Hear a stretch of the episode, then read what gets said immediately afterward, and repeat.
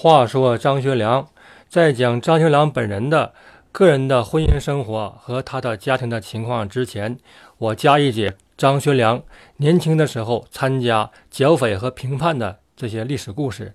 我先声明一下，我所讲的话说张学良，听起来可能有人以为是个故事，或者是野史趣事，其实不然。我所讲的都是张学良的真实的历史事实。都是根据近些年的历史专著和最新的一些研究成果，以及张学良的家人呐、亲属啊、他的部下呀这些人的回忆录所综合整理而成的。好，下面说一下张学良在年轻的时候参加剿匪的情况。在一九二零年的一月份，就是春节以前。张学良啊，奉他父亲的命令，到这个吉林省去拜望吉林的督军鲍贵卿。鲍贵卿他和那个张作霖他们是儿女亲家了，已经是张学良的大姐张守芳就嫁给了他的儿子鲍玉才，这是一个政治联姻，在之前已经说过了。在他们谈话的时候，这个鲍贵卿就说了：“说是我们吉林省这个地方，近些年呐，这个匪患猖獗，一直很难剿。看看奉天方面可不可以派军队，派有实力的部队来帮我们剿匪。”当时这个张学良从那个讲武堂啊还没有毕业呢，他就爽快的答应了。他说：“我回去跟我父亲汇报，让我父亲派兵。”就是张学良他这个。他这个战斗这个欲望很强烈。他回奉天之后，他就跟他父亲就说这个事，就是希望他父亲让他带兵去吉林去剿匪去。他父亲说：“你这个想法很好，我很支持你，但是你要把这个讲武堂这个学业念完之后，我可以委派你带一支部队去剿匪。”在当年的七月份的时候，这个张学良的。学业就毕业了，他以优异的成绩得了毕业第一名，然后他就被他父亲升为这个卫队旅的旅长，让他老师那个郭松龄当他的参谋长，这就开始了他老师和他的军事和这个各方面的合作了。在这个一九二零年九月份，这个鲍贵卿又来急电了，说是这个。我们这个匪患呢，现在我们剿不了了，很难堪。希望奉天，希望这个奉天方面赶快发兵啊！所以在当年十月初，张作霖呢就派张学良和这个郭松龄，就是坐专车去吉林剿匪。他们到了那个吉林的长春，然后直接到了那个一面坡。一面坡那是一个山区。都是林带呀，林子很多，就是林海雪原的地方。那个土匪就盘踞在那附近，就很难剿。当时的这个匪头叫这个瞎闯王，他有个六七百人的队伍吧，他就几次和这个政府抗衡。这是张学良带了一个一个团的部队来过来剿匪，和这个瞎闯王啊五战五捷，给他打坏了。后来击毙了二百余人的土匪。把那个谢闯王也消灭了，这个很大一个战功啊！然后他就率兵就回奉天了。呃，鲍贵卿也这个呈请呃北洋政府，张作霖呢也呈请北洋政府。后来就授予这个张学良一个陆军少将这个军衔。张学良这个出战告捷呀，在那个一九二一年的一月份。张学良啊，又被他父亲派出去了，去到黑龙江去剿匪去了。这次到黑龙江，那里的匪患也很猖獗。在这个佳木斯地区，就是那个有两个匪，两个匪匪首，一个叫老占东，一个叫郑中华。这两个土匪头子很厉害呀，很厉害。嗯，在佳木斯一带，这无无恶不作呀，霸占七行霸市啊，什么事都干。呃，拉兵拉丁啊，哎。收保护费，所以这个佳木斯老百姓对他们，呃，非常有有怨言呐，敢怒不敢言呐。在这个时候，这个张学良和这个他的部队来了，就是打这个他们打这个土匪。这次张学良采取这个剿抚并举的方法。什么是剿抚并举呢？就是我一面打你，一面安抚你。你要是投降，你要是投降的话，我可以就是对你既往不咎，可以收编；你要是死硬顽抗，我就一鼓作气给你消灭了。最后啊，他那个经过了一次很大的激战，将这个老占东这个匪徒这个据点给包围了，给端掉了，给彻底消灭了，将这个老占东和。镇中华这两个土匪头子，人头砍下，悬在这个佳木斯的城东、城西两个城门上进行示众。当地老百姓啊，拍手称快呀，非常高兴。各界群众就纷纷来向这个张学良的部队表示慰问，捐款捐物啊。可是张学良和这个郭松龄他们一概不要，也不要。嗯，后来这当地的商会的会长啊。这个会长叫曲元远，一想这个，呃，因为他们努力，咱们这边想太平了，咱们也不能不表示表示啊。在他的倡议下，这个在这个当地的一个大商场里边，就举举行了举行了一次堂会。之前我说过，堂会呢，就是呃一些过去一些那个有钱人呐，将这个唱戏的班子请到自己家里里边来，来进行演出，然后自己拿钱。对这个戏班子进行酬劳、进行犒赏，这样的一个形式叫做堂会。所以张学良和他的部下呀，就到这个一个大商场里边等着唱、等着听戏。可是啊，左等不来，右等不来，这个为啥呢？可能当时这个戏班子演出火爆啊，或者这个时间没定明白就不来。这帮观众啊，张学良的部下就不耐烦了，在下边嗷嗷乱喊。给这个曲元远呢急得满头大汗呢。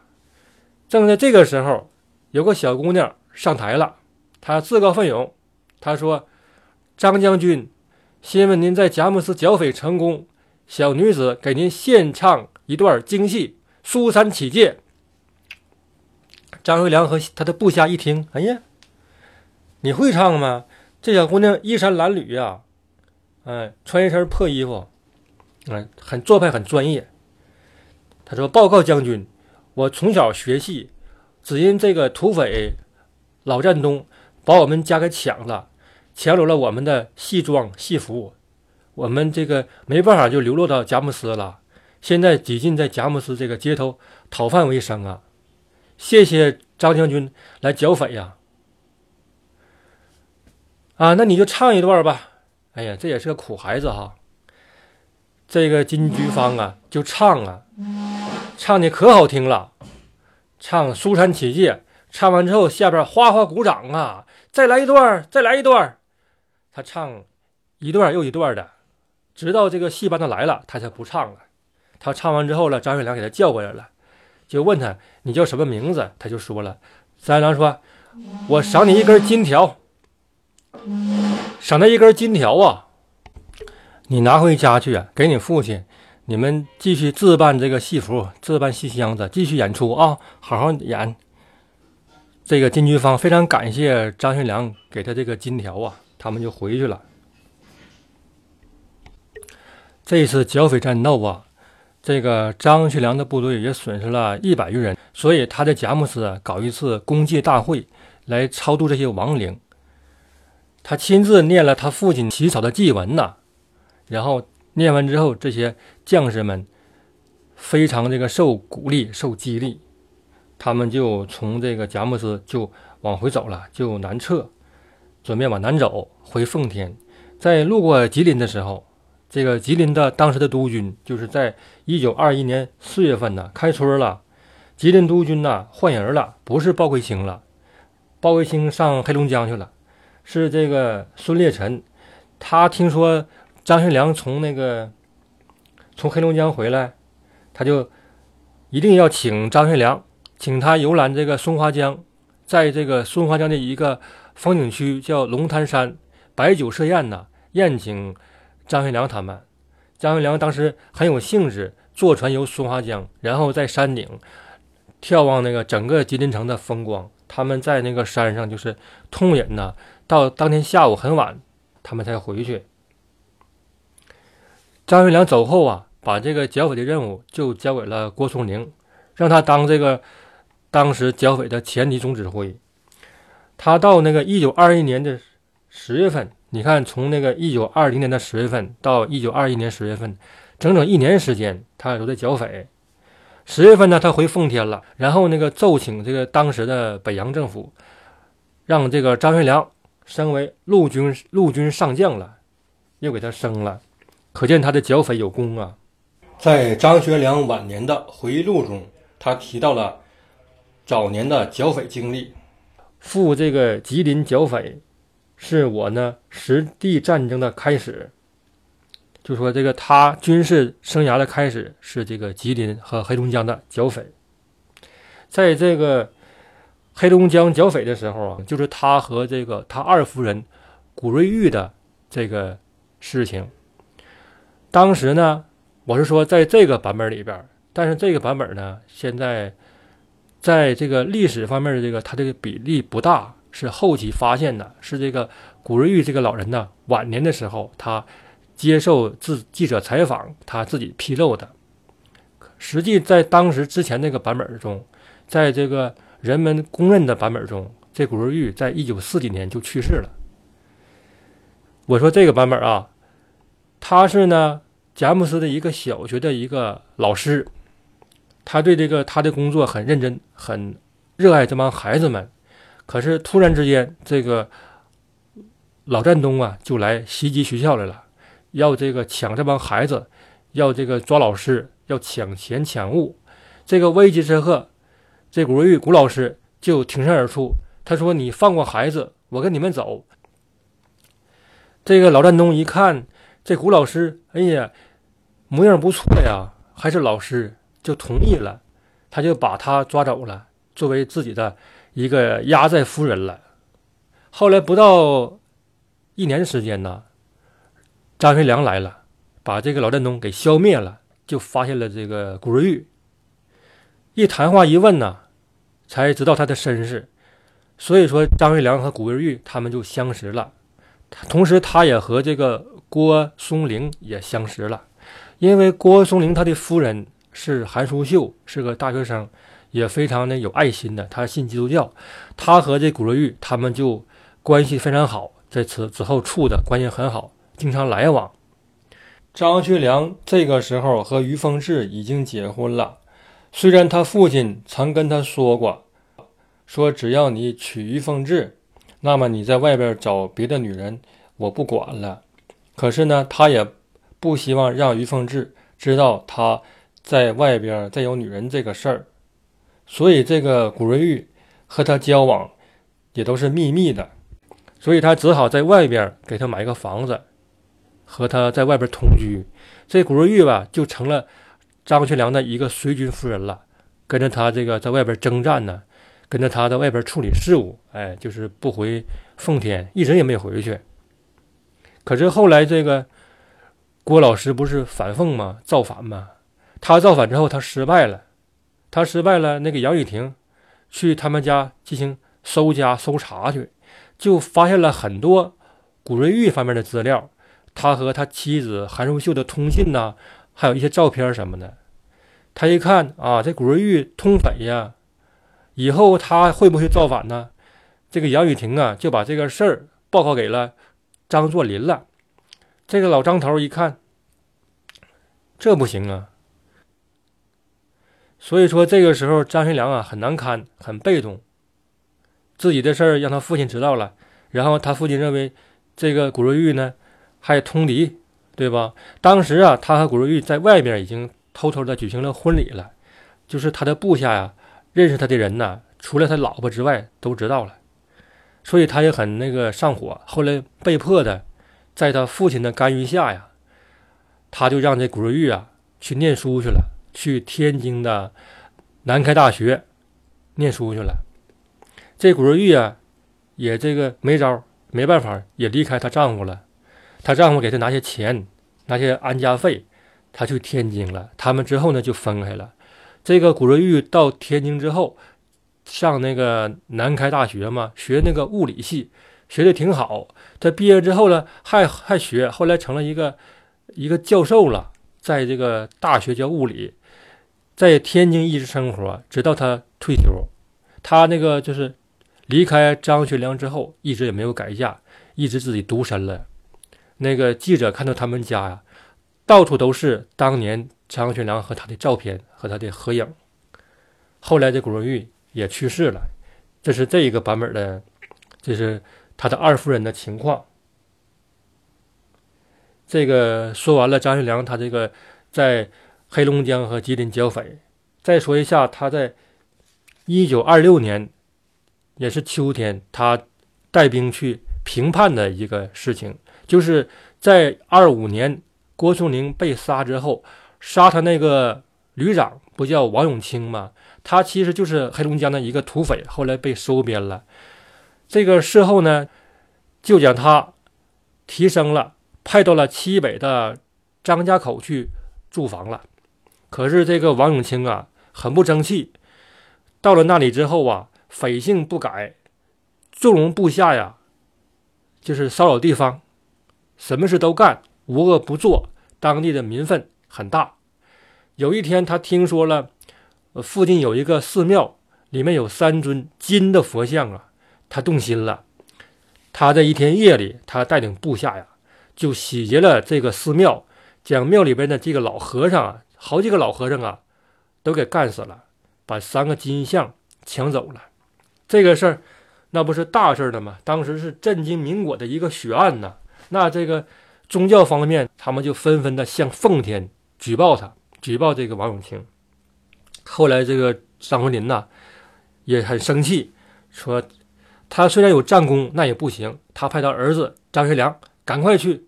到这个张家口，给他给我收拾了，给他缴械了，给他给我抓回来伏法。张学良就带自己的卫队一些人，带着一个团呢，坐专列就到达了张家口。他当时有个卫队长，就是叫监化南，他是吉林省的梨树人呐。这个人很年轻，当时才二十六岁呀。他那个对张学良很忠诚，能干。最早是他跟着那个老郭，跟着郭老师干了的。郭老师一看这小伙真行，就将他介绍给了张学良。张学良对他也很欣赏，对他进行重用，让他当这个卫队长啊。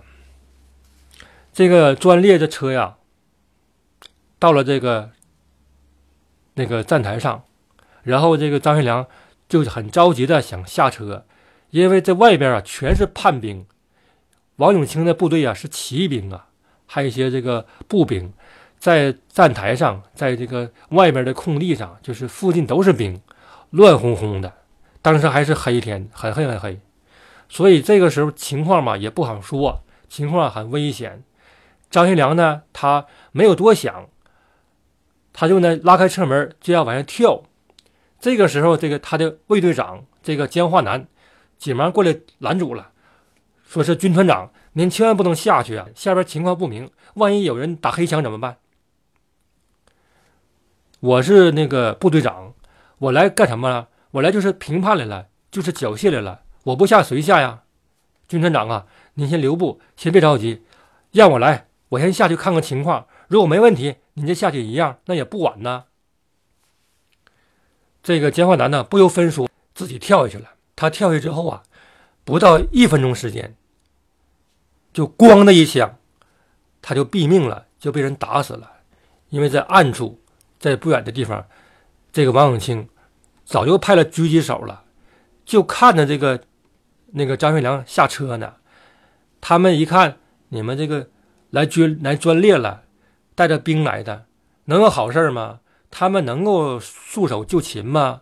他们来个先下手为强，他们以为把张学良给打死了呢。张学良一声大喊：“呐，华南！”命令士兵把那个车窗、车门都打开，命令这个机枪手开始扫射，向外面扫射。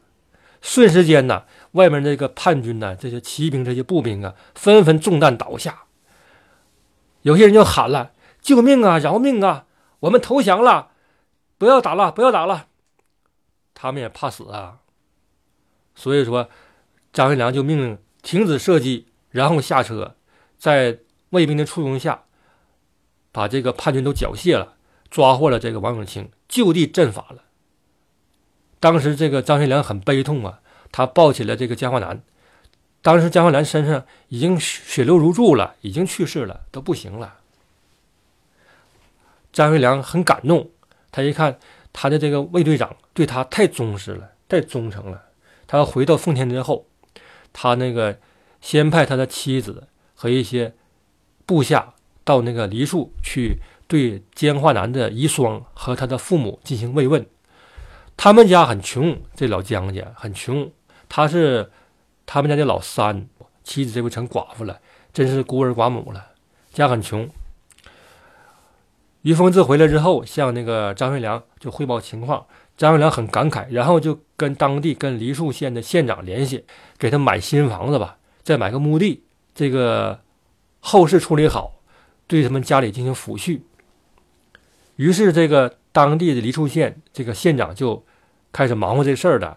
张学良花了这个四千五百元的奉票，当时没有人民币，也没有这个后来的法币，是奉票。嗯，用这些钱来在这个梨树县的西边，就城西买了这个二十八间高宅大院啊，就大房子二十八间呐，送给了这个江化南的遗孀和他的父母。然后呢，命人做这个地契，做文书，在法律上予以承认了。这个姜化南呢，他的一死，他们家跟他翻身了，由以前的无产者变成了地主了，变成了中产阶级了。那二十八间房子，那多大一片呢？这还不算呢，又在这个城东边啊，花了三千五百元放票啊，买了八亩三分地，作为姜化南的墓园呐。当年开始破土动工，修了差不多一年。把这墓园修好了，在一九二七年的九月份，就是秋天的时候，江化南这个墓地修成了，然后就组织了一次盛大规模的一个送葬安葬活动。当时这个梨树县的县城啊，万人空巷啊，梨树县长张学良的代表啊，各地首长的代表都来参加呀，声势很浩大，为这个。烈士壮行，这个这个事儿呢就说完了。还有一个剿匪的故事，就是发生在张学良从那个国外回来之后，到这个豫皖这个地区，他是打红军的。当时不内战嘛，他被老蒋任命为一个副总司令。但是在这个时候，他又干起来剿匪，真剿匪呀，剿了一个。真土匪，那个土匪说来很有意思。那个土匪姓张，名学良，张学良啊。所以这个事儿呢，就是后来的报纸登的那个张学良打张学良，这挺有意思吧？太和县就是河南和安徽边境的一个县城，盘踞了一股土匪。这个张学良他父亲最早就是个土匪。后来呢，他不希望自己儿子当土匪呀，让他儿子考这个北洋这个军队了。后来这个军队不行啊，他呢又干起了土匪这行，跟他父亲一样，在这个豫皖边境拉起一支队伍，打家劫舍呀，做了很多坏事。正赶上这个张学良的部队啊来过来打红军的时候，他也发现土匪头子的名字和他一样啊，他也很来气，能不来气吗？跟自己重名啊。对自己进行丑化，他来气呀，他就派兵啊，一个冲锋，给这个土匪打到了他老家富阳市南乡徐园子，在那地方给这个土匪给抓住了，给他抓活的抓住了。抓完之后了呢，他的部下就把这个土匪档案呢和这个抓获情况就报给了张学良。张学良一看这名字，就用自己的毛笔呀。在这个土匪这个名字这个“梁”字之左边，这个“梁”字左边偏旁啊，加了一个反犬旁。张学良这个土匪的名字就变成了张学郎了。然后呢，在这个名字上打了一个叉，意思说就就地正法，给他枪毙了。好了，谢谢。下节再见。